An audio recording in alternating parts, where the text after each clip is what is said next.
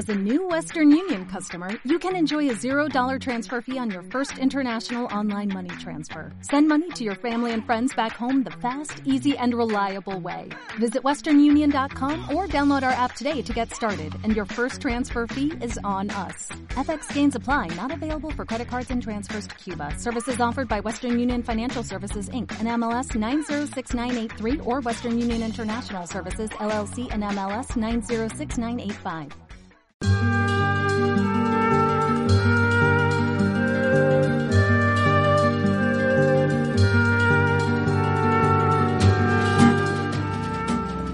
Las historias de magos, aves fabulosas y piratas de la isla de Socotra me cautivaron. Sentado en una estera, ante un café perfumado al cardamomo en el puerto Maní del sur, o a bordo de un velero árabe en la península de Musandam a la entrada del Golfo Pérsico, oí a los navegantes bajar la voz pronunciando, invocando casi, el nombre de la isla en tres sonoros tiempos, Su, Ku, Tra. Y aquel nombre, tantas veces repetido, acabó por despertar el viejo sueño.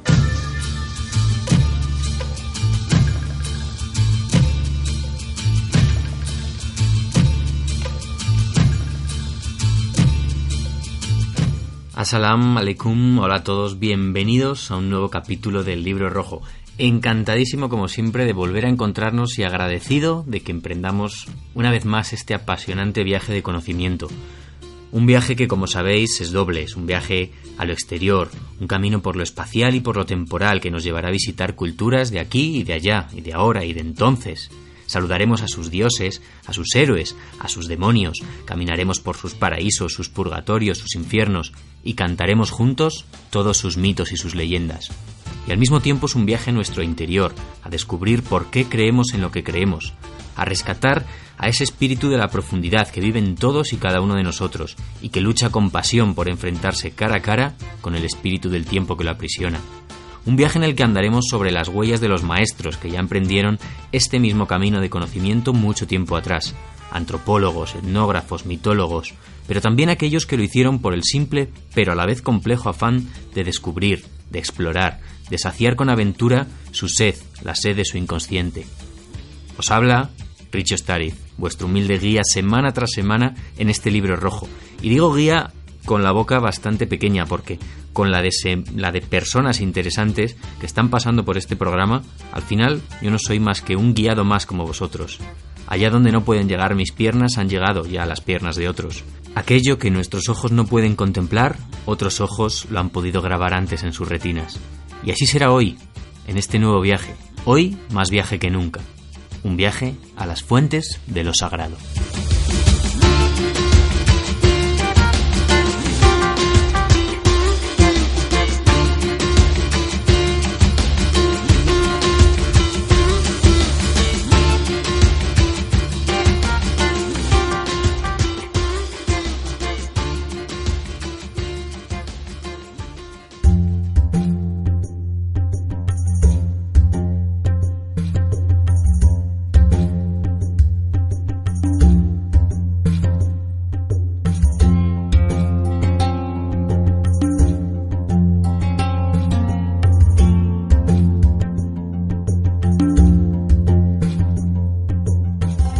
Sin que sirva de precedente, hoy voy a comenzar hablando un poquito de mí.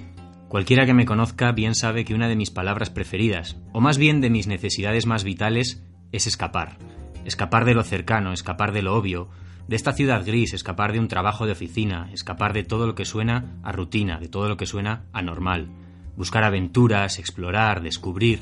Obviamente con una vida ya montada es difícil que estas escapadas puedan ser escapadas de verdad, escapadas plenas, completas. De vez en cuando, pues ya sabéis, porque lo he comentado en este programa, pues cae un viaje en condiciones, como el de hace apenas un mes, que recorría Laos y partes de Tailandia con mi chica. Pero lo que me mantiene más o menos vivo son esas pequeñitas escapadas semanales a la montaña, a subir cimas, microaventuras con el objetivo de respirar aire puro, de patear caminos por los que nunca he andado antes y de sorprenderme con esos pequeños paraísos bajo mis pies. Fue en una de estas microescapadas, a finales del mes de noviembre del año pasado, cuando conduciendo hacia la Sierra de Madrid sintonicé por casualidad Radio 3 en la radio del coche. Como amante de las culturas lejanas ya sabéis que suelen aparecer en mi programa, me enamoró la música que sonaba en ese momento, de raíces árabes. Al terminar la canción comenzó una entrevista que me enganchó con las primeras palabras de la presentadora, hasta el punto de quedarme en el coche aún habiendo llegado a mi destino hasta que terminó por fin el programa. Dicho programa de radio, que reconozco no conocía con anterioridad, aunque se emite cada domingo desde hace años ya, se llama Mediterráneo y, bueno, no puedo dejar de recomendároslo a todos los oyentes. La voz al mando de este programa era la de la siempre optimista Pilar San Pietro, y la voz grave y experimentada del entrevistado no era otra que la de Jordi Esteva, escritor y fotógrafo que ha dedicado la mayor parte de su vida a viajar, conociendo como nadie los más diversos territorios africanos y orientales. Y si bien yo tengo que conformarme con estas pequeñas microescapadas ocasionales a la montaña, la vida de Jordi es la de un macroaventurero, la de un macroexplorador. Don Jordi Esteba, Assalam alaikum, bienvenido a este nuevo capítulo del Libro Rojo y gracias por ser nuestro guía de excepción en este viaje de retorno a las fuentes de lo sagrado. Gracias a vosotros por permitirme, bueno, hablar sobre, sobre Socotra y otras cosas. Gracias. Estoy seguro que habrá una gran parte de los oyentes que, bueno, que no hayan oído hablar nunca de tu nombre, pero igual de seguro estoy que al terminar este programa irán rápidamente a buscar tus libros y tus películas en internet. Hace poco, mm, te contaré, Jordi, mi chica me regaló un mapa de estos, un tamaño póster, de estos típicos que vas rascando esos países que has visitado. Pero mira que por buenos viajes que nos hemos metido ella y yo, sobre todo por Asia, pues la verdad es que da un poco de lástima todavía mirar, mirar este mapa. En tu caso, después de una vida dedicada al viaje, ¿cuánto te queda por rascar? Uy, me queda muchísimo, porque es que, es que también me gustaría aclarar algo. Yo no, no soy una, un aventurero, un viajero profesional, eh, para nada. Es decir, a mí no, no me interesa coleccionar países y cruzar fronteras, ir por aquí, por allá, es Indonesia, Australia, no, no. O sea, yo tengo unos temas muy definidos que siempre me han, me han, me han llamado la atención desde, desde pequeño, ¿no? Como puede ser algunas partes de Oriente, África, eh, el animismo, mm. Yemen, otra. Y entonces a esos lugares mm, regreso una y otra vez. Me faltan muchísimos países. Es que además es que no tengo eh, en estos momentos de mi vida y tal como está todos los aeropuertos, que es pesadísimo la seguridad, eh, no, no me apetece mucho eh, viajar si no tengo realmente un motivo que me, que me, que me incita y me provoca viajar, ¿no? Y, y bueno, y es lo que me está, lo que me sucede, ¿no? Viajar hoy en día es otra cosa ya diferente a, a, lo que era antes, ¿no? Yo creo que sí. A mí, a mí me interesa del viaje lo que tiene como de iniciación, ¿no? Es decir, que ahora no estoy poniendo en plan místico. No, no, pero te entendemos seguro. Sino que, es decir, un viaje de, que, del que no regresas el mismo, ¿no? Que te cambia, que es, que es como la, con la mejor universidad, conoces otras, otras gentes, otras culturas, etcétera. Y a mí lo que me, bueno, lo que me ha traído mucho estos últimos años, pues ha sido eh, sobre todo el, uh, los fenómenos animistas en Costa de Marfil, y en Ghana, en África, y, eh, y el mundo de este mundo perdido de, de, la isla de Socotra, sobre el que sigo trabajando, porque, bueno, hice un, un libro. Sí, sobre el que vamos a hablar, vamos a hablar hoy largo, largo, largo y tendido.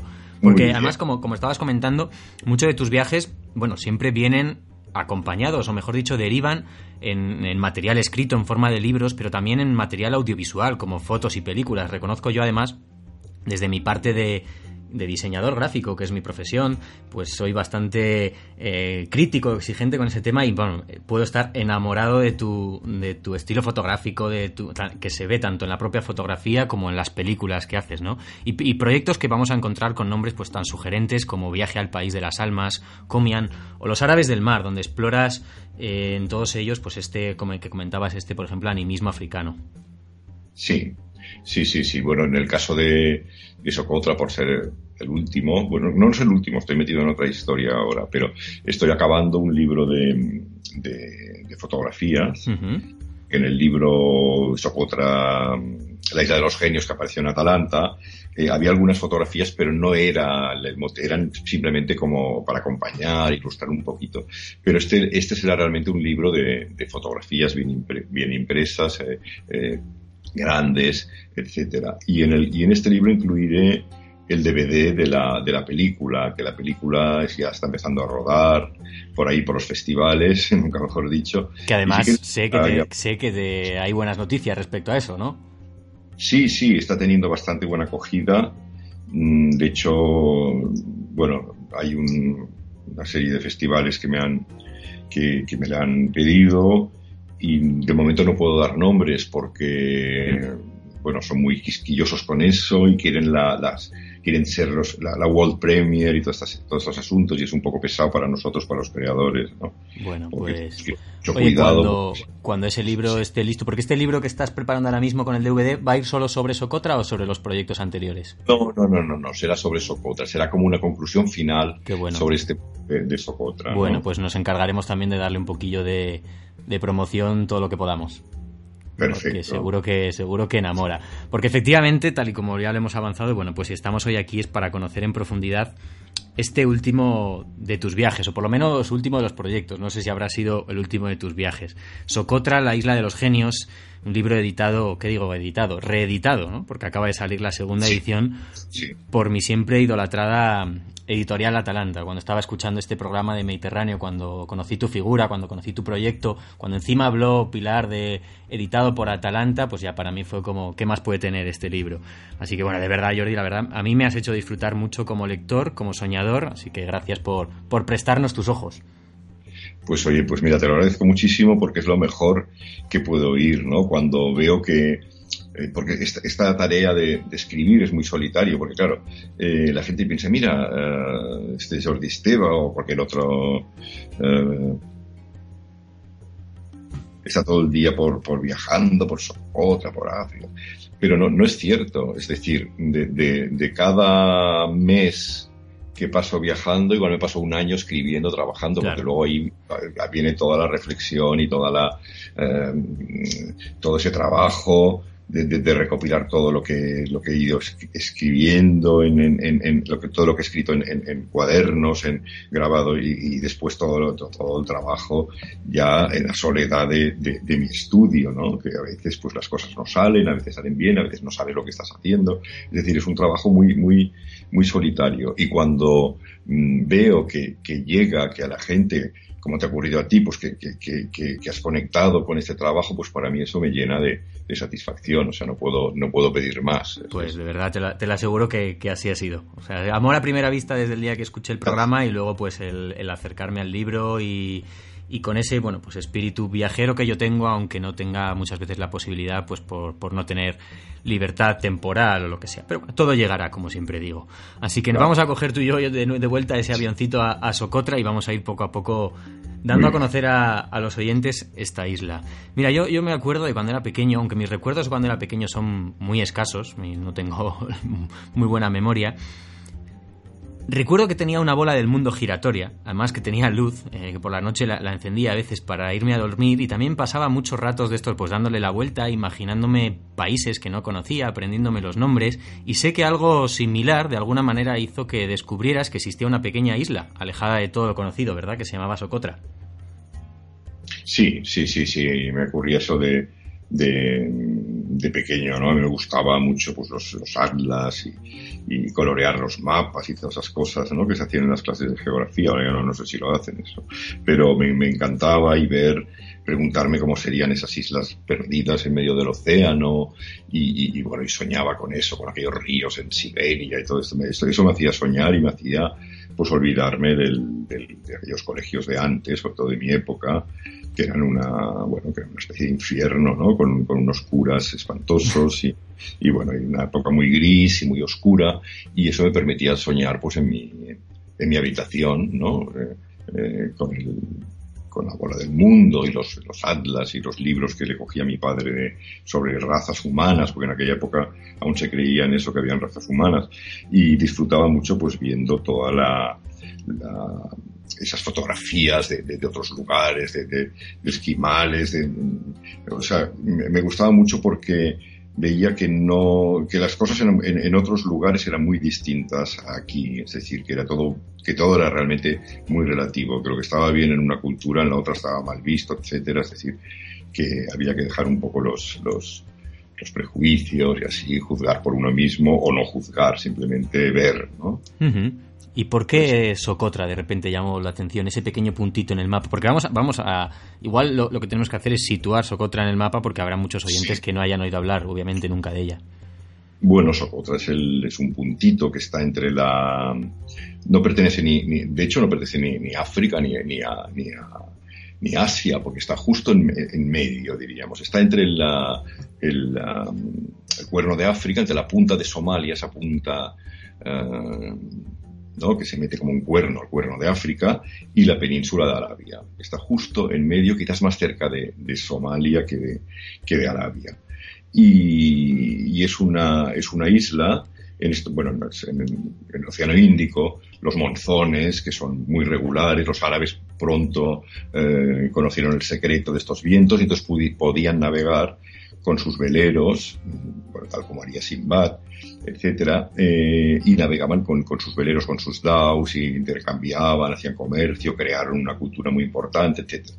Pero em, esos vientos que en, el, que en todo el Índico pues ah, fomentaban la unión y el comercio y la cultura, pues cerca de Socotra eran muy peligrosos, porque es una isla que no tiene ningún refugio natural, es muy rocosa, aunque tiene unas playas mm, magníficas, durante la mitad del año pues eh, no se puede, no te puedes ni acercar a la isla porque los vientos son horrorosos, son terribles y eso significaba pues prácticamente la muerte, ¿no? Y por eso esa isla ha permanecido, eh, redundancia, muy aislada tan aislada, además es muy antigua, las, las montañas son antiquísimas, yo no entiendo de geología, pero me dijeron que son unas rocas realmente antiquísimas.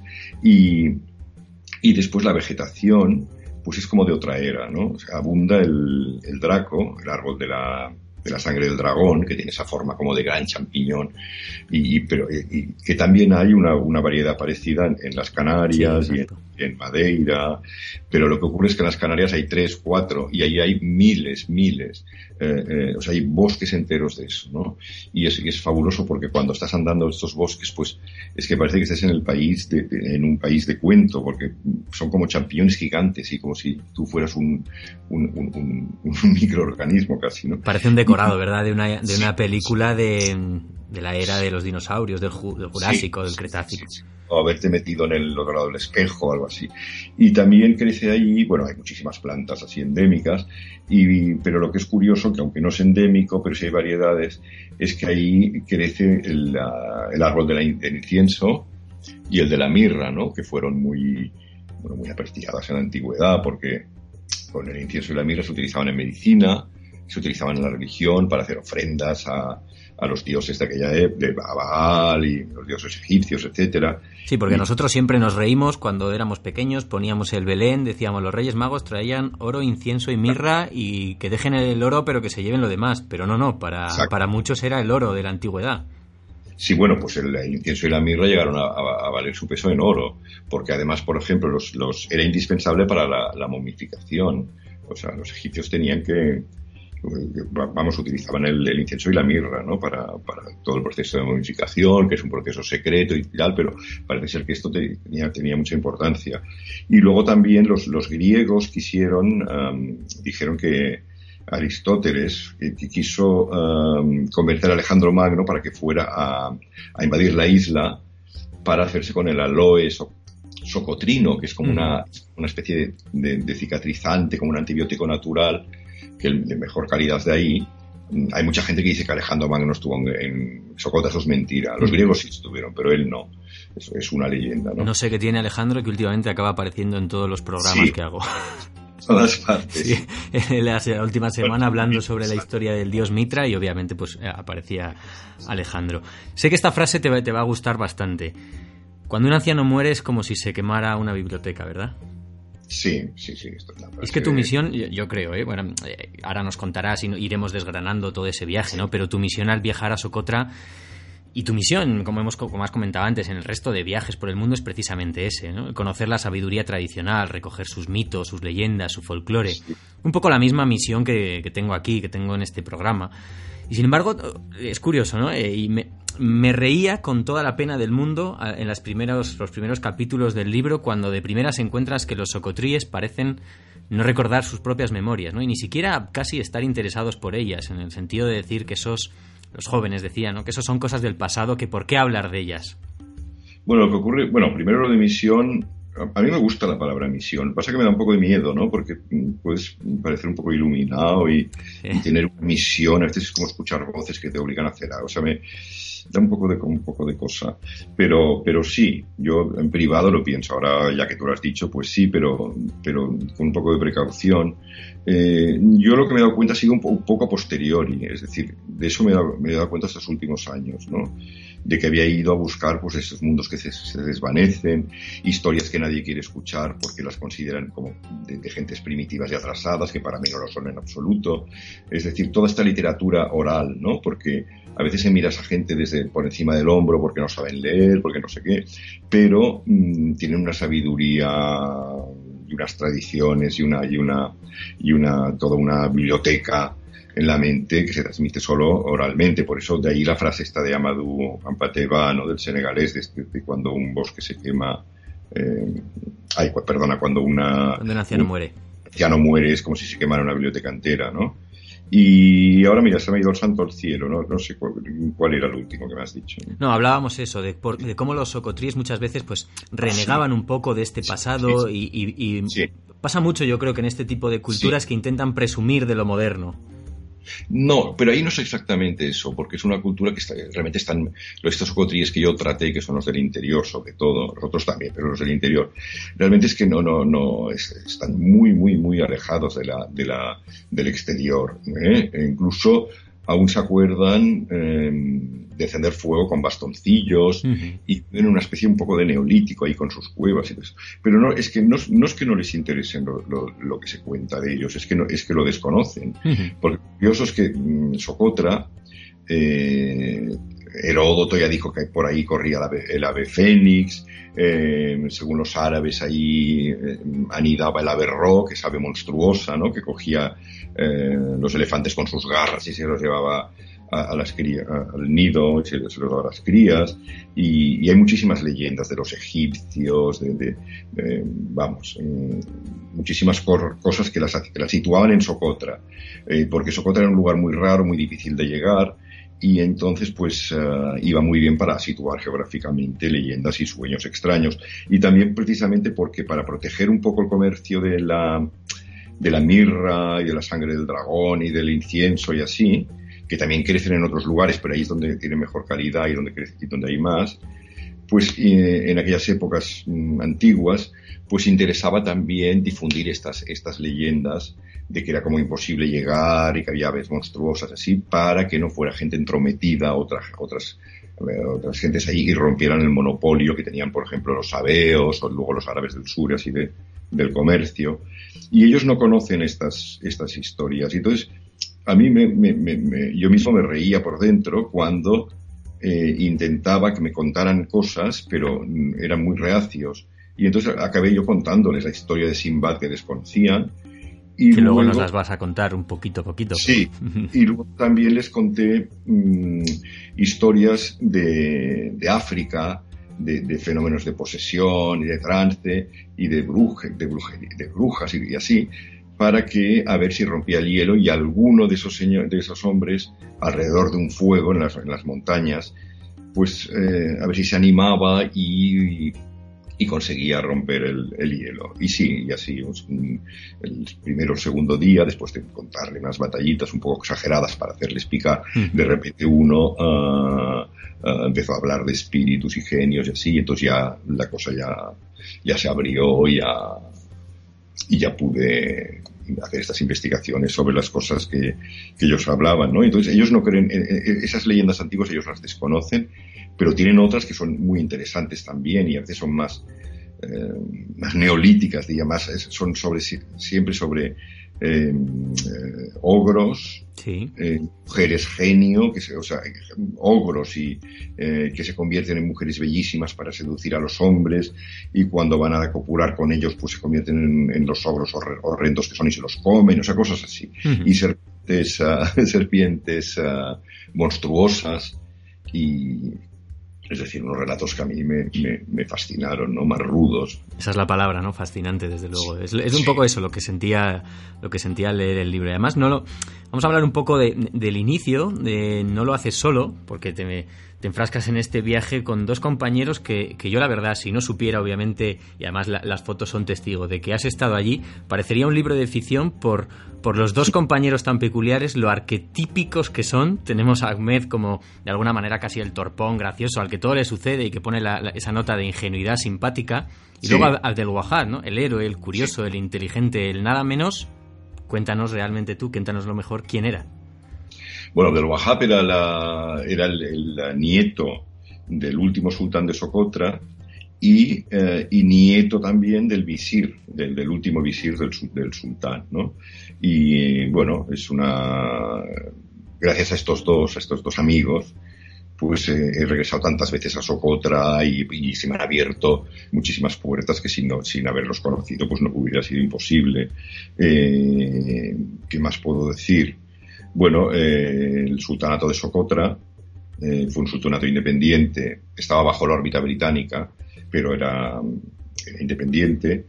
Y los británicos, lo, cuando hubo la, la, independencia de Adén, del Yemen del Sur, lo añadieron a, a Yemen del Sur en contra de, no se hizo ningún referéndum ni nada, pero yo creo que en contra de la voluntad de los socotríes, que además hablan otra lengua, etcétera, ¿no?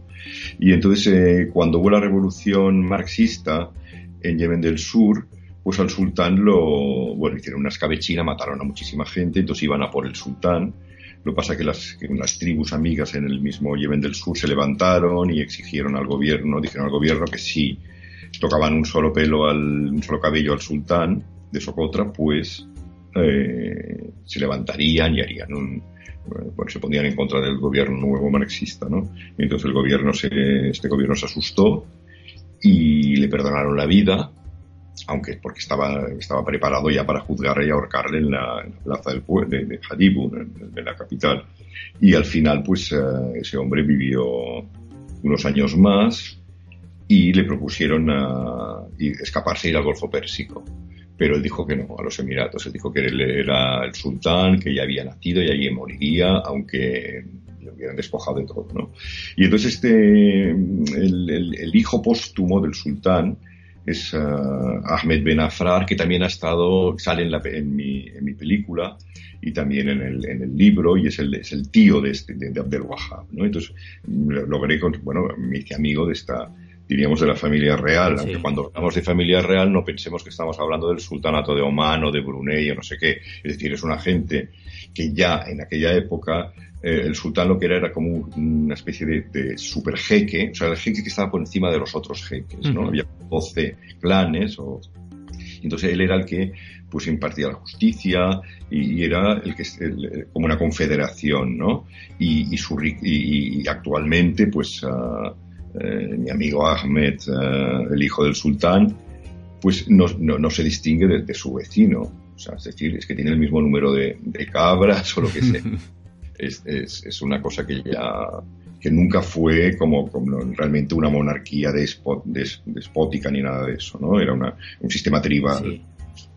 Cabras, ¿eh? Que, que, ¿Qué, momento ese de la cabra mordiendo un folleto de la UNESCO? Ah, sí, sí. Eh. ahí las cabras son, son... Bueno, hay que decir, Hadibus la, es la capital, pero es un, realmente es como una especie de pueblo pequeño de, de Yemen. Ahí han ido muchos emigrantes del, de Yemen del continente de Yemen y han abierto sobre todo pues pequeñas tiendas, hay como un, zoco, pero es un lugar muy, muy, muy pequeño. Y las cabras campan ahí a sus anchas. La gente las, las deja que vayan por la, por la calle y comen papeles, comen plásticos, comen todo. Y lo que es, lo que es muy divertido es que eh, cuando tienes que ir con un poco de cuidado, porque en los restaurantitos es al aire libre, eh, pues a, la que te despistas, pues se sube un poco la cabra a la mesa y se come lo que tú estás comiendo. Incluso he visto cómo tiran uh, vasos de té, de, de, ese té árabe rojo con tanto azúcar y se beben el té. Sí y mm, a, la, que te despistas se te meten donde sea. Se lo tienen ya bien aprendido ya. Sí, incluso entran en las casas y, se comen una revista, lo, lo, lo, lo que les apetezca, flores, lo, lo que sea, ¿no?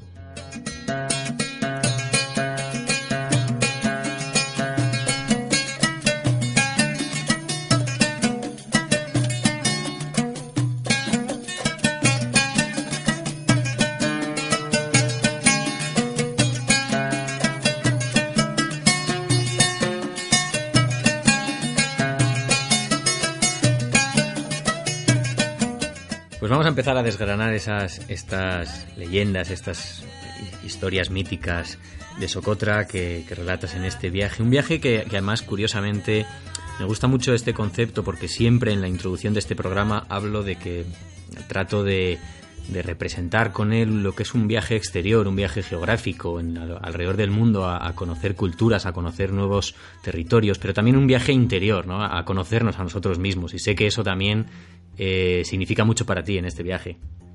Bueno, a mí lo que me interesa es el viaje interior. De hecho, eh, Socotra es una excusa para hablar de, cosas que me preocupan, ¿no?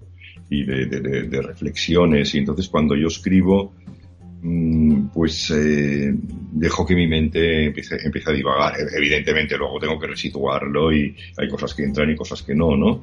Pero, mm, claro, Socotra de los genios, ¿qué es? Es, mm, es un libro de viaje, es un libro de historia, es un libro de, pues es que no lo sé, yo creo que participa de todo, ¿no? Estamos en, una época nueva y, yo creo que es un poco de todo. Es, eh, para hacer el libro de Socotra he tenido que investigar, he hecho una especie de doctorado sobre Socotra, es decir, he tenido que hacer una, investigación previa sobre la isla, sobre la historia, las costumbres, y después hacer un trabajo como de investigación, como de antropólogo, ¿no? Es decir, con la gente, eh, averiguando sus creencias, sus costumbres, y aparte de todo eso, he querido poner una, una reflexión, todo lo que me estaba ocurriendo a medida, a medida que iba, me gusta pensar en ello, ¿no? A medida que iba ascendiendo hacia las cumbres de, Socotra, que son como unos, dedos de granito, que parecen unos dedos eh, que quieran alcanzar el cielo, ¿no? Y además que allá decían que Urano tenía su trono, pero a saber. Y bueno, pues a medida que iba ascendiendo por la montaña esta, yo creo que iba y no creo, no, iba descendiendo como, como en, mi, en mi interior, ¿no? Y, pues preguntándome eh, cosas y, y, me gusta eso, ¿no? Entonces este libro es un, es un compendio de todo eso. Yo, a mí, si me lo permites, yo, yo me quedaría con, con, definirlo como es un libro de viaje, simplemente el viaje que cada uno lo puede entender de muchas maneras. Es un viaje geográfico, es un viaje a uno mismo, es un viaje en el tiempo, es un viaje de, muchas, de muchos tipos. Sí, sí, es un libro, es un sí, efectivamente.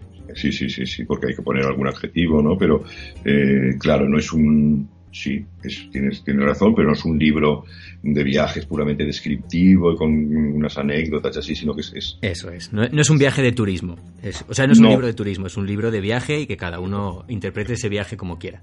A mí los, los libros que me gustan son de, son de viaje siempre. Eso es. Pues vamos a hacer, vamos a empezar con un viaje en el tiempo. Eh, la isla de Gilgamesh, nada más y nada menos, que para empezar no está nada mal. Sí, bueno, todo esto, es, todo eso es un poco agarrado por los pelos para empezar, porque no sabemos ni si Gilgamesh eh, por supuesto. Ah, ah, existió, ¿no? Eh, pero hay, hay, unos, hay historiadores, hay una escuela alemana que luego no sé si ha fructificado, eh, de principios del, siglo XX y tal, que, que, que, sostenían esto, ¿no? Porque decían que, que, bueno, que Gilgamesh fue a buscar esta planta de la inmortalidad que estaba en el agua y entonces a finales del, eh, antes el coral, el coral mm, se creía que era una, se creía que era una planta, ¿no? La gente no, no, no, no, sabía que era una, un ser vivo, un, un, animal, ¿no? Eh, y, creían que era una planta. Y entonces, mm, cuando las islas coralinas que hay cerca de, Mesopotamia, porque Gilgamesh fue a buscar la planta de la inmortalidad que estaba en, una isla, estaba en el, agua, ¿no? Entonces, mm, eh, en, la, en el relato, en el poema, mm, se dice que Gilgamesh fue a los confines del mundo. Entonces, las islas que están más cercanas que son Bahrein y cuatro o cinco islas que hay allí en el Golfo Pérsico, eran muy conocidas por, por los sumerios y todo eso, porque había un comercio marino, marítimo, y luego con el Valle del Indo y todo eso, ¿no? Es decir, que estas islas no eran desconocidas, entonces no, no eran los confines del mundo. Y la isla más cercana que tenía abundante coral eh, era, era Socotra, y por otras descripciones geográficas que ahora no, no voy a entrar. Y entonces, mmm, por todo ello, pues hubo hubo una escuela de historiadores que sostuvo eso, que, que Socotra era la isla de, Gilgamesh. Pero una vez, una vez volvemos otra vez, no sé si ahora me estoy adelantando, que como era una isla incluso muy desconocida para la gente de aquella época, pues ahí, ahí estaba todo, estaba la Fénix, estaba la todo, todas las cosas raras, los fenómenos, los antiguos situaban ahí. Todo, todo, y, nigromantes, ¿no? Incluso, bueno, también... Y, la leyenda, por ejemplo, de la isla de Pans, ¿no? La isla de esta isla de los genios, una isla que aparece y desaparece, ¿no? Como si fuera nuestro querido San Borondón. Exacto, es una isla que aparece y desaparece. Eso tiene una, tiene una, bueno, tiene, una, puede tener una, cierta explicación, porque es una isla, eh, tú imagínate, está, está en medio del, del océano, ¿no? Y además en, ese océano que tiene esos vientos tan peculiares de los monzones, así. Y entonces estas rocas, esta, tienes eh, las montañas que se elevan, no, no, es que sean tan altas, pero es que se elevan prácticamente desde el mar. Entonces son 1700 metros, pero que tiene el, pico más alto. Y, estas montañas que están ahí en medio del océano hacen como de antenas y, no sé qué ocurre, que no, es que atraigan las nubes, es que las nubes se forman allá, encima. Yo lo he visto, eso estando ya arriba de todo de, Socotra, como de repente, como, como, como es, esas documentales de National Geographic que, que ponen a toda velocidad la formación de nubes, pues lo mismo, ¿no? De repente ves como el aire empieza a condensarse, ah, no sé qué pasa, y, y se crean unas nubes y todo tal. Y entonces, pues hay, hay momentos del año en que, en que Socotra se, en, en, en, poco tiempo, en pocos minutos, creo, o lo que sea, pues se ven vueltas estas nubes y, parece y desde el mar, mm, pues parece que desaparezca, ¿no? Te costó llegar a ver las montañas incluso, ¿no? Porque, porque se tardaban en despejarse estas nubes. Sí, sí, sí, sí. Bueno, pues era por la época que estaban siempre, estas nubes siempre están como revoloteando por ahí encima porque o se están formando ahí o quedan enganchadas cuando están viajando por encima del Índico, ¿no? Y entonces es una cosa muy, realmente es espectacular. Y es, y es, y es muy frío. Socotra es un, está en el, en el, en el, entre el, más abajo del, del trop, de la línea del trópico, ¿no? Mm. Y, o pasa por ahí, ahora, ahora no sé exactamente, pero, pero decir, está, eso está en una de las zonas más cálidas del mundo. Somalia, Adén, son de los lugares más cálidos donde se pueden alcanzar 50 grados, pero Socotra es un poco más, tiene una, un clima un poco más benigno porque, porque, por estar en medio del océano, pero arriba de las montañas puede hacer realmente frío. de mm. hecho hace frío. Hace, bueno, cuando digo frío, hablo de 7 grados, 8. Pero con esa humedad de las montañas que todos conocemos. Claro, pero con la humedad del 100%, y además que la gente va descalza, viven en, cuevas o, en refugios muy, muy primitivos, que hay aire por todas partes, pues es que la sensación térmica es de muchísimo más frío, ¿no? Sí, sí. Pasaron también por allí mis queridos hindúes, ¿verdad? La isla de la bendición. Sí, los indios también, los hindúes estuvieron, estuvieron también por ahí. Incluso hay, en unas cuevas han encontrado como unas, eh, unas tablillas con, con inscripciones supongo que en sánscrito, ahora no te lo puedo sí. y, se han encontrado cosas ahí. Han pasado indios, los griegos estuvieron allá, además sale en el, en el periplo del, del mar Eritreo.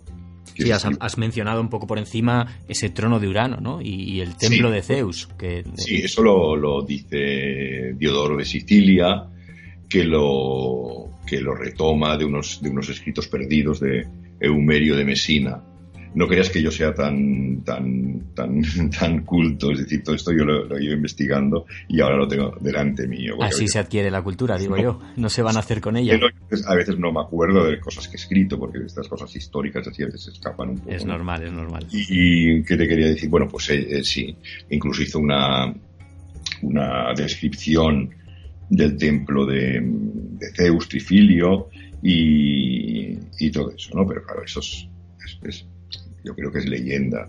El, padre de Abdel Wahab, eh, que estuvo ayudando a unos ingleses así, hubo una expedición inglesa en, el, en, los años 50, no, sí, ahora no me acuerdo fue en los años 50 o los principios de los 60, una de Oxford, y, esta expedición, eh, pues había uno de los, había unos arqueólogos que estuvieron por ahí buscando un poco, pero no encontraron absolutamente nada. Bueno, las leyendas son lo que nos gusta, ¿no? Sí. Gilgamesh, hindúes, hemos hablado de los griegos, hemos mencionado un poquito también de pasada los egipcios para sus momias y por supuesto árabes, ¿no? Y de ahí viene el nombre de Socotra. Sí, Bueno, Socotra no se sabe muy bien el nombre exactamente, ¿no? La isla de la bendición, parece que viene, también podía venir del sánscrito. Y, eh, también dicen Suk, ¿no? De Suk, de Zoco, el Soc. Pero no, pero es, es, un poco confuso. Pero los árabes, claro, los árabes empezaron a, a, navegar por el Índico ya, imagínate, casi en la época de, de la reina de Saba, ¿no? Que era el sur de Arabia, ¿no? O sea, de, muchísimos siglos antes de, Cristo incluso, ¿no? Y los, los, los, los del, cuando um, el marino este anónimo que escribió el periplo del mar Eritreo, pues ya dijo que esta isla pertenecía al rey del Yemen, o sea que ya estaban en contacto desde hacía muchísimo tiempo con el mundo, con el mundo árabe.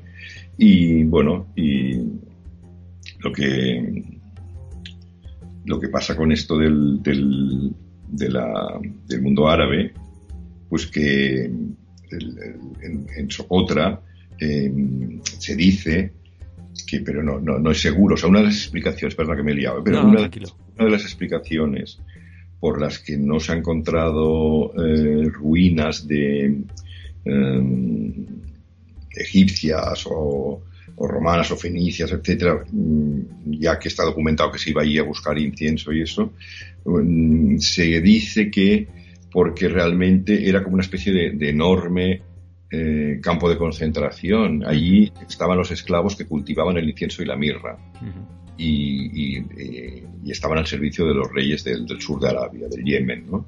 Y entonces, bueno, cogían estos, estos productos, intercambiaban, pero luego se iban y no, quedaba nada en la isla, ¿no? Es decir, hay, muchas, hay muchas teorías. Sí, sí. Has mencionado un poco, estábamos hablando de los árabes y los árabes del mar, además, que tú conoces perfectamente. Un momento para mí muy bonito leyendo el libro fue, de alguna manera, cuando me saltó así como un resorte de recuerdos de, de mi infancia, ¿no? Al leer un nombre que, bueno, pues eso, lo, lo, relaciono con mi infancia, pero que yo no había vuelto a escuchar en mucho, mucho tiempo, que hemos mencionado al principio del programa también, Simbad, Simbad el marino. Mm. Sí, bueno, hay uno de los viajes de Simbad, no sé si es el segundo o así, que, que parece ser que podía ser la isla de Socotra. Bueno, aquí estamos también en el terreno de lo mítico, claro, porque Simbad no, no existió, aunque eh, hay, hay un libro de un persa, Ibn, Ibn Buzurg, ahora no sé, ahora igual me equivoco muchísimo porque no sé si es el siglo IX o el, XI, yo creo que es el IX, bueno, bueno es igual, por alrededor del X, uno para arriba, para abajo, ¿no? Bueno, pues que este señor se dedicó a recopilar las historias que escuchaba en las, no voy a decir las tabernas, porque en el Islam no, no se bebe alcohol, pero en los, en los cafés y así, de los, de los puertos del Golfo Pérsico, porque como los marinos pues navegaban siguiendo la, la ruta del, a los vientos monzones. Había épocas en las que no soplaban los vientos, entonces no había ninguna, había muy poca actividad y los marinos se dedicaban pues a, arreglar los aparejos y otras cosas así y también pues un poco a socializar entre ellos y contarse historias y así. Y entonces estos, estos relatos de Imbusur eh, que recopiló en un libro que se llama Libro de las Maravillas de la India, eh, eh, pues eh, se parecen muchísimo a los relatos de Simbad. Es decir, quien escribió Simbad, que es un anónimo, pues debía conocer seguramente este libro, ah, incluso igual fue el, propio Imbusur, como, como veces se ha dicho, ¿no? Y es decir, son relatos fabulosos y fantásticos y eso, pero a veces hay unas descripciones que coinciden geográficamente con algunas islas del Índico. Y por eso, pues han, hay, gente que, que han creído pues que pues, Socotra podía ser la isla del segundo viaje, aunque otros dicen que quizá fue eh, Reunión o, Madagascar, o, Mauricio, que está el, ave esa que se extinguió, el dodo, ¿no? Que era una ave enorme y tal. Mi querido Mauricio, uno de los uno de mis viajes más bonitos de mi vida, desde luego. Muchas ganas de volver allí. Estábamos hablando de Simbad y la historia de Simbad está muy relacionada con una de tus principales búsquedas en la isla, si no, la principal, el ave de Rock, un prodigio volador de, la mitología al nivel bueno, pues de, mi querido Garuda o del Simur de los persas o por supuesto de, del ave Fénix. Sí, sí, bueno, yo creo que es todo el mismo, la misma, la misma ave con, distintos nombres, ¿no? Eh, sí, es que además hay, además hay un, hay un valle, hay un lugar en, en, uh, en Socoto que es impresionante, que se llama Dixam, que es un, es una especie de cañón ahí. Realmente es que, bueno, yo me quedaba mm, alucinado viéndose ese valle con las rocas y con todo. Y además surcado por los buitres eh, egipcios voladores, ¿no? Por ahí. Y es que yo pensaba que eso era un paisaje de, de pterodáctilos, ¿no? De los, de los, de los dinosaurios esos voladores. En el momento puede parecer un, eso. Y ahí hay una, hay uno de los ratos de Simbad que, que llegan, que explica cómo, cómo cazaban, cómo cazaban, no, perdón, cómo cogían las, ah, había un valle de, piedras preciosas, de rubíes, etcétera. Y a mí me recordaba ese, eso que había leído. O sea que allí podía haber, mm, quizás quien, quien escribió Simbad mm, vio ese valle y allí le inspiró pues para situar esa aventura. Pero sí que al final conseguiste que te hablaran de ciertos pájaros. Sí, o sea, de Simbad no lo conocía absolutamente nadie. Eh, el hijo del sultán, claro que lo conocía porque es una persona culta, etcétera, que habla árabe, porque ahí no hablan, bueno, conocen un poco el árabe, pero no. Eh, Abdel Wahab también lo conocía, pero la gente no, no, lo conocía. Y otros, y bueno, y algunos me hablaron de un pájaro que se llamaba Bishus, que dicen que es un pájaro muy grande. Claro, ellos exageran mucho cuando hablan, entonces yo no sé realmente lo grande que, que podía ser ese pájaro, porque cuando hablan de una serpiente que eh, que, la, que, que, la abrieron en canal porque se había comido no sé quién y tal, pues cuentan que la sangre era como un río que llegaba hasta el mar. Unas exageraciones así. Lo que hace la tradición oral, ¿eh? Sí, sí, sí. Pero sí, sí, cuentan, por ejemplo, en las épocas de, hambruna, porque en Socotra, pues, mm, en las épocas de sequía y así, pues claro, se pasaba mucha hambre porque los pastos se secaban, las cabras morían, etc. Y entonces, pues, eh, a veces se, descolgaban de los, por los cantilados una cuerda y entonces eh, cuando los bichus estos estaban, se iban a pescar para, para alimentar a las crías, etcétera, pues mm, cogían a las crías o los, los huevos, ¿no? Y dicen que es un, es un pájaro que, que no, eh, que siempre estaba volando, incluso dormía volando, y que solo se acercaba a Socotra para, en la época de, para nidar, ¿no? Y entonces eso, bueno, puede recordar, hay algún pájaro, no sé si es el albatros o, sí, hay pájaros que, mm, grandes que, que, hacen esto, ¿no? Que están siempre volando por el Ártico y Ártida y que se acercan solo a las Galápagos y algunas islas perdidas para, para anidar y luego ya vuelven otra vez a las andadas. Yo creo que duermen volando también, se dejan, dejan planear, ¿no? Y, bueno, me explicaron esta historia de una, em, de una familia, que fueron los hombres de la familia a, a robar los huevos estos para poderse alimentar de los bichus y entonces cuando mm, en una de estas cuevas, pues había una serpiente monstruosa que, se, que devoró al, a uno de los hijos del, de este bueno, de la familia esta, ¿no? Y entonces fueron a, hablar con un jeque local y les dijo que cogieran una, una cabra o algo así y la, la ataran una cuerda, una cabra guisada, y entonces hicieran como de señuelo delante de la, de la, caverna. Y entonces saldría la serpiente, que así sucedió, y que cuando la serpiente ya cegada por el olor de la sangre y así fuera a, engullir la cabra, entonces que, que, hicieran como una especie de columpio, ¿no? que, que, alejaran la cabra de la, de la, de la entrada de la cueva y la serpiente cegada por, por el hambre y por tal, pues entonces perdió el equilibrio y se cayó, se despeñó en, en el precipicio y así ocurrió. Y entonces, bueno, se precipitaron toda la familia corriendo hacia abajo, hacia, hacia, el, hacia el fondo del, del, precipicio, pero llegaron tarde, porque cuando abrieron la serpiente en canal apareció el hijo, pero estaba... Estaba ya un poco digerido. Sí, sí, sí, estaba hecho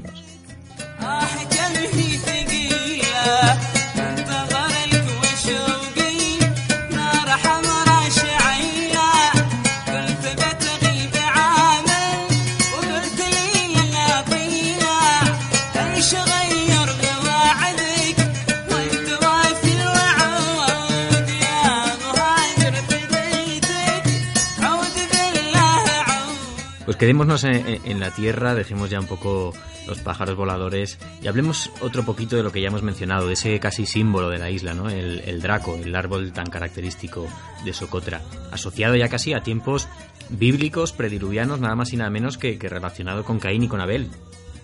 Sí, en árabe le llaman Dam el Ajuan. Dam es, ah, sangre, y a Juan son los dos hermanos. Y, entonces dicen, esto los socodríes no, no lo, no, ellos no lo, no, no pertenece a su, a su historia, es árabe. Claro. Ellos dicen, los árabes dicen eso. Eh, entonces dicen que los árabes dicen que este, este, este árbol, cuando Caín mató a Abel con la quijada de una vaca, creo que era, un asno, no, me acuerdo ahora, cuando lo mató con la quijada esa, le hizo una herida y empezó a caer sangre. Entonces esta sangre fecundó la tierra y de, y de, y de esta acción pues nació el primer árbol del, del, dragón, ¿no? Claro, porque no, hemos, no, hemos, dicho que habrá mucha gente igual que no lo sabe el porqué de, este de este apodo de, sangre del dragón, ¿no? Porque es, por su resina, ¿verdad? Sí, y por la savia, la savia es la Savia. Haces una incisión a este árbol y sale sangre, bueno, sale savia, pero parece sangre porque es del mismo color que la sangre. Entonces esta, esta, esta sangre, esta savia cristaliza y, eh, y entonces es muy, es muy, es muy apreciado esto. Es, es, tiene un poder cauterizador, eh, lo utilizaban los gladiadores romanos, eso que se embadurnaban como de rojo y así, porque para las heridas así pues, pues no tardaban más en infectarse o no se infectaba. Y después ya también dicen que los luthieres, los fabricantes de violines de Cremona, para los famosos Stradivarius, decían que era el toque que daba el, esta cosa tan especial que tienen los violines eh, Stradivarius. Casi nada, la, de juego que está dando. Sí, sí, sí, sí. sí. Literariamente es una isla estupenda, ¿no? Porque todo es fabuloso. Sí, eso es, es todo, todo mágico. y esta, esta sangre al final se le acaba llamando la sangre del dragón por una de las leyendas, es una lucha, ¿verdad? Entre un dragón y un elefante. Sí, sí, sí, sí, también hubo esta lucha y bueno, y cayó la, la sangre, pasa un poco como lo de Caín y Abel, ¿no? Que la sangre fecunda la tierra, etcétera. Luego también tiene un poco lo de las, lo de las Jardín de las Hespérides en Canarias también con, con, o sea, está todo muy, muy, muy, todas estas leyendas antiguas muy, muy, bastante relacionadas y, Siempre está todo relacionado. Justo estaba pensando precisamente, me, he dado cuenta ahora que hay un, mito muy famoso, uno de los cuentos más famosos. Precisamente hemos mencionado a Garuda, con lo cual estamos aquí al final relacionando todo. Un, cuento en el que, un buen cuento hindú, en el que un Garuda acaba salvando a un elefante de las fauces de un, de un cocodrilo, que en este caso pues podría ser el símbolo del dragón. Sí. Y el ámbar gris, por ejemplo, el misterio del ámbar gris como si fuera casi el maná de la eterna juventud. Eso, eso, eso es muy bonito, el ámbar gris, ¿no? Porque eh, primero, mm, bueno, el ámbar gris era una cosa, un bien muy carísimo, carísimo, porque sirve para fijar los, los perfumes. Y, y, los árabes creían, al principio creían que era una, eh, una planta que había en el fondo del océano y que estaba guardada por unos genios, ¿no? Y, pero luego ya se descubrió que eso es, lo lleva el cachalote, es una, es una secreción que tiene el, el, cachalote, lo que llaman los ingleses, en inglés la, la, ballena de esperma, que se cazaba por, por su esperma, etcétera. Y este, y esta, y esta, este cachalote em, es otra historia fabulosa, además es totalmente cierto. Estos cachalotes no son esas ballenas pacíficas. Eh, que, que, que, comen plancton y tal. ¿no? Los cachalotes es otro, es otro, otro cetáceo, ¿no?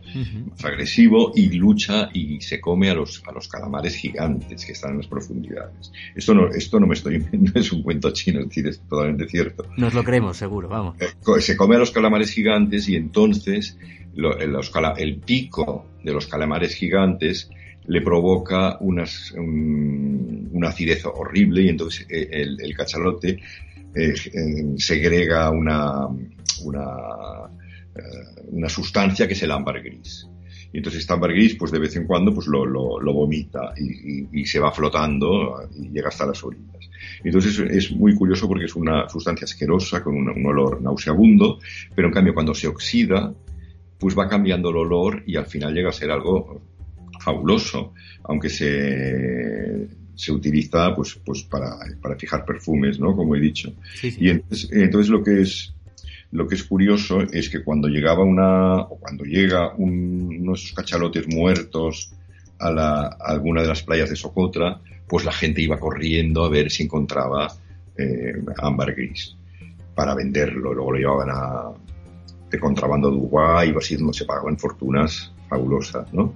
Y hay una de las historias que me contaron, que además que todo el mundo asegura que es cierto, que es que en un pueblo de pescadores muy primitivos al sur de la isla llegó uno de, de, la de la, capital, si verás cómo es, es que de capital no tiene nada, pero en fin, llegó uno del, del poblado más importante y entonces vio que esos hombres ponían, creían que eso era alquitrán, pues es una historia reciente, ¿no?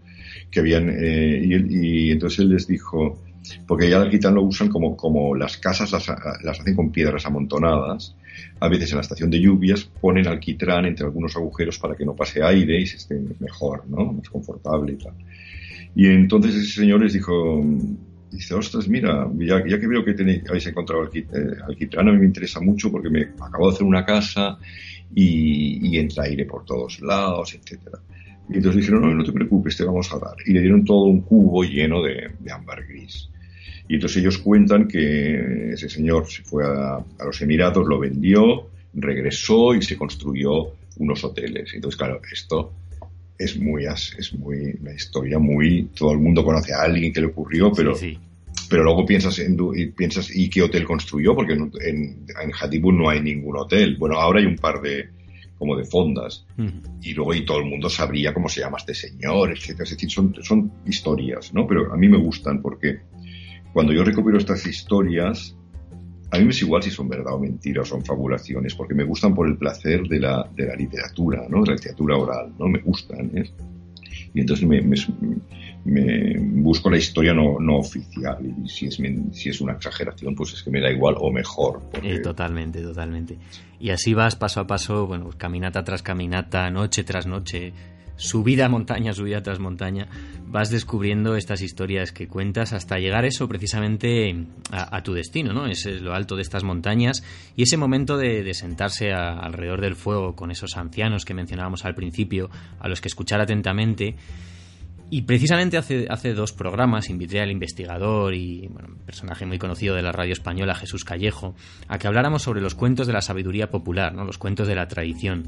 Leyendo Socotra, La isla de los genios, tu libro, me enamoré de dos palabras relacionadas con todo esto, como son Kanzaman, ¿no? el, concepto de hace mucho tiempo, ¿no? de antaño, pero al mismo tiempo un tiempo como indefinido, ¿no? da igual cuándo, hace mucho tiempo. Es una palabra muy bonita, árabe, ¿no? es Kanzaman, es una Z así como, como una especie de za, ¿no?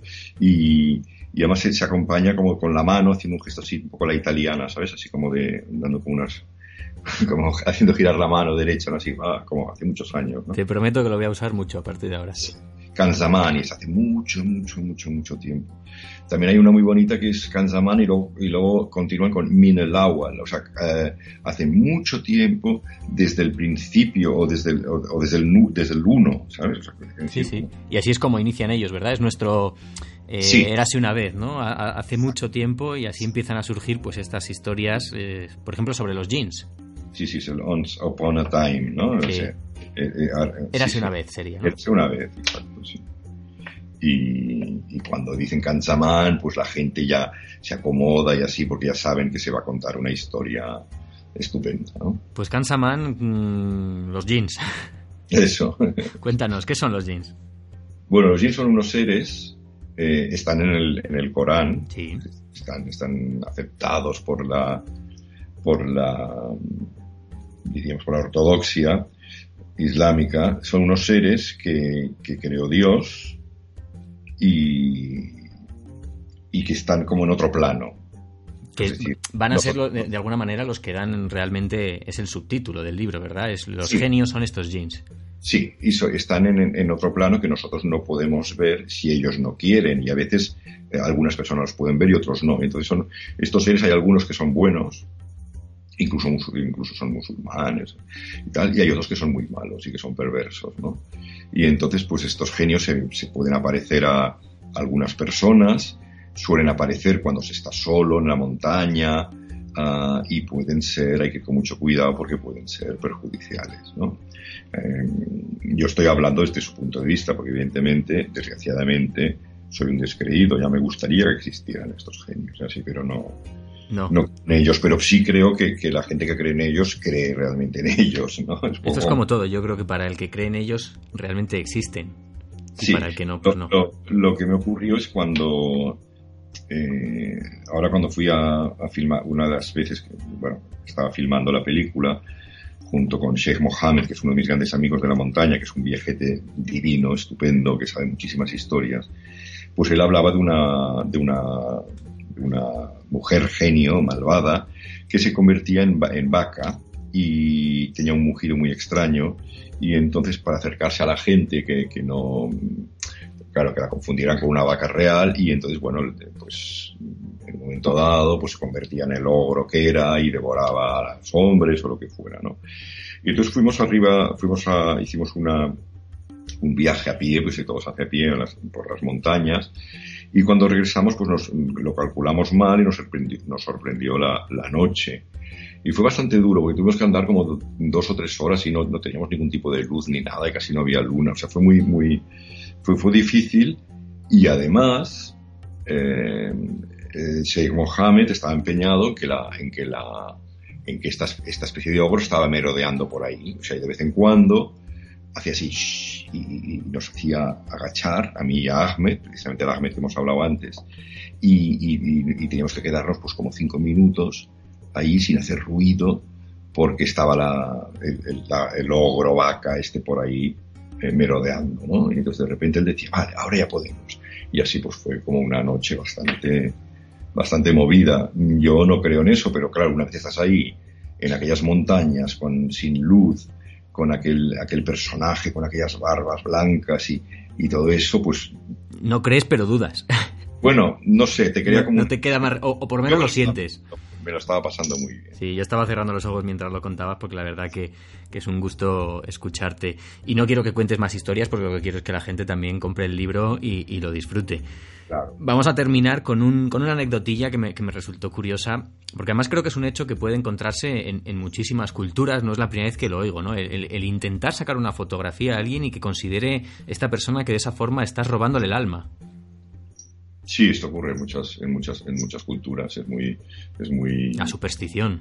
Sí, es una superstición. Mm, a mí me parece muy bien. Yo no, yo, mm, eh, a mí no me gusta fotografiar. Eh, eh, porque sí a la gente, no me gusta nada. O sea, cuando hago las fotos es porque esta gente ya es amiga mía y estoy conviviendo con ellos, ya saben lo que estoy haciendo. Me ocurrió con el hombre de fuego que yo llamo, que sale en el libro y en la película, que la primera vez que le quise fotografiar, porque es que tenía una cara muy impresionante, tenía una cara que me gustaba mucho, era una persona muy, parecía como de, otra época, como del... Oh, sí, sí, sí. Y entonces le, me gustó tanto su cara y así que pensé es que tengo que hacer una foto como sea. Y no le pedí permiso eh, y, él tampoco, y entonces me, me, sacó un cuchillo, me amenazó con un cuchillo. El segundo día, porque era una especie de hombre que tenía como el don de la ubicuidad que aparecía siempre alrededor del campamento, pues él estaba ordeñando una vaca y cuando me acerqué para hacer una foto con una sonrisa, a ver así si se dejaba, porque una de las ubres de, la, de, la cabra, de perdón, no de vaca, y me tiró un chorrazo de, leche de la cabra. Y después, en este último viaje, eh, nos hicimos como muy amigos y se me, y se me, y a veces ahí escuchando historias eh, como que se me acurrucaba, ¿no? Señal de, de, Qué bueno. encima de amistad. Y cuando, y cuando me iba me regaló una, una especie de botellita con miel pura de, de socotra, recogida por él, buenísima, y, y, y, otra cosa, y mantequilla líquida que yo lo encuentro un poco asquerosa y entonces se la regalé a alguien abajo.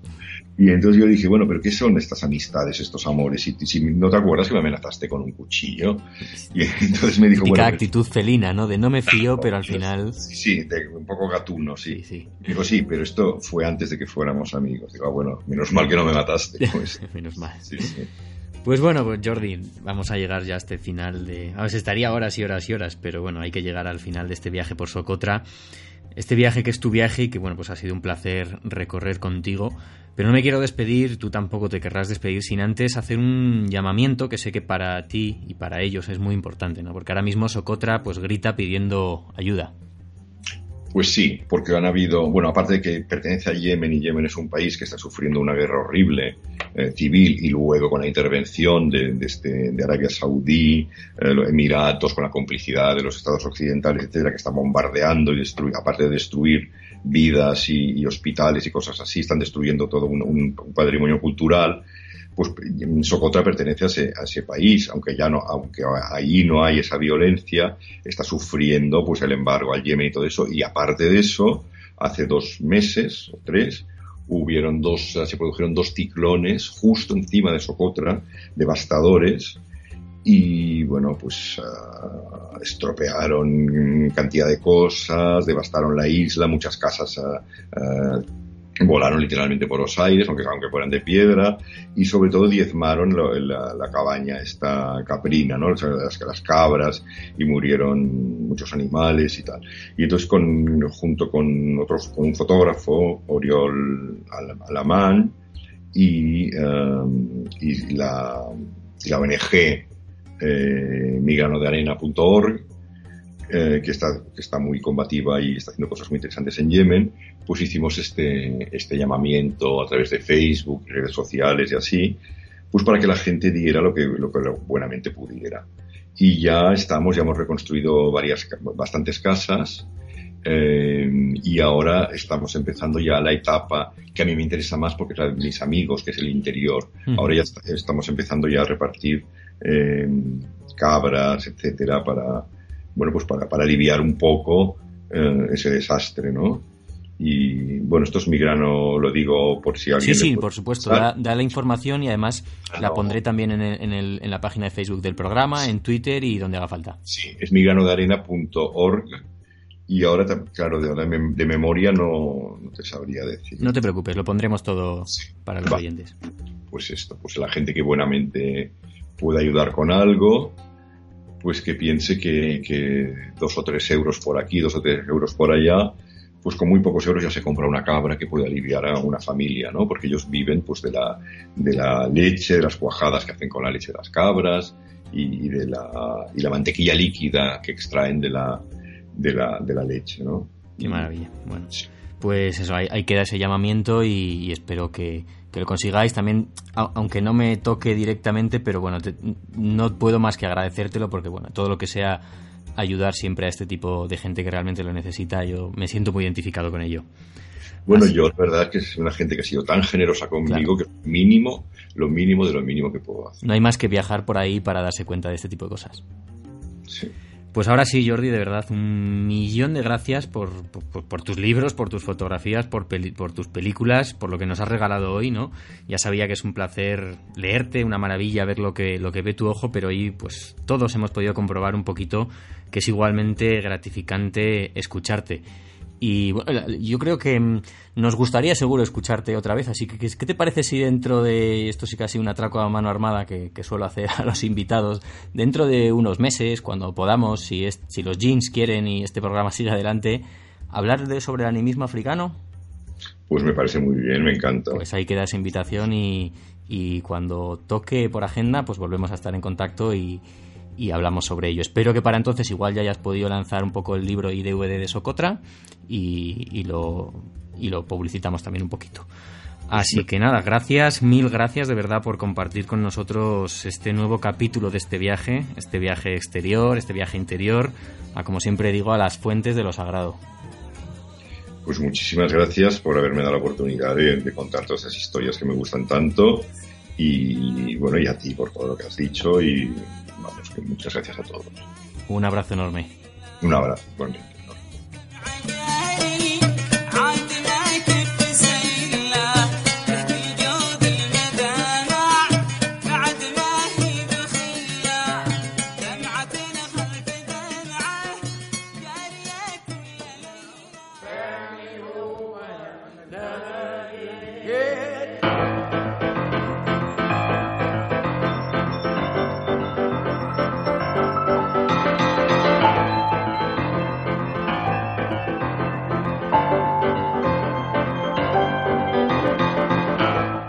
Y hasta aquí la aventura de hoy, una aventura de la mano de este gran viajero, de este gran buscador, de Jordi Esteva. Un programa fascinante, a mí por lo menos me lo ha parecido. He aprendido, muchas cosas ya las conocía de haber leído el libro, pero nunca se deja de aprender. Eh, no podemos olvidar esa frase con la que abríamos de alguna forma esa entrevista. Cuando muere un anciano, pues de alguna forma es como si una biblioteca entera ardiera. Y el día pues que Jordi, espero que pase todavía mucho tiempo, abandone este mundo, pues se irá también con él una gran cantidad de conocimiento y una gran cantidad de experiencia. Gracias Jordi una vez más, espero que volvamos a encontrarnos para hablar sobre ese animismo africano. Y yo me despido hasta el próximo capítulo de este libro rojo, no sin antes, pues recordaros lo de todas las semanas. Vuestros mensajes y comentarios son más que bien recibidos, son necesarios para, pues para entender, para conocer, para saber que estáis ahí, al otro lado, que queréis más. Podéis hacerlo, ya sabéis, a través de iVoox, a través de las cuentas de Twitter y de Facebook del programa. En Twitter, el libro rojo R y en Facebook, facebook.com barra el libro rojo R. Quiero invitaros, eh, como hago todas las semanas, a seguir dichas cuentas porque iremos añadiendo, ya lo sabéis, material relacionado con cada uno de los programas en estas cuentas, ¿no? Pues eh, mm, subiré los libros de los que haya hablado Jordi, eh, la el, enlace para esta página, para esta ONG de ayuda Socotra y todo el material que, vaya, que vaya encontrando que es necesario para completar esta experiencia, aparte de material de otras temáticas que no estamos tratando aquí o avances de los próximos programas. Y con esto me despido en este programa tan especial para mí, en este viaje hacia una isla a la que seguramente nunca jamás pueda llegar con mis propios medios, pero, pero al menos lo he hecho gracias a los de Jordi. Un abrazo enorme a todos, a vosotros, eh, lectores, oyentes de este libro rojo, y volvemos a encontrarnos pronto en un nuevo capítulo de este viaje de retorno a las fuentes de lo sagrado. Un retorno, un viaje que nos llevará a ese continente americano de desde donde sé que muchos seguís este programa. Nos vemos muy pronto. Mil gracias por vuestras escuchas y un abrazo enorme de Rich Stariz.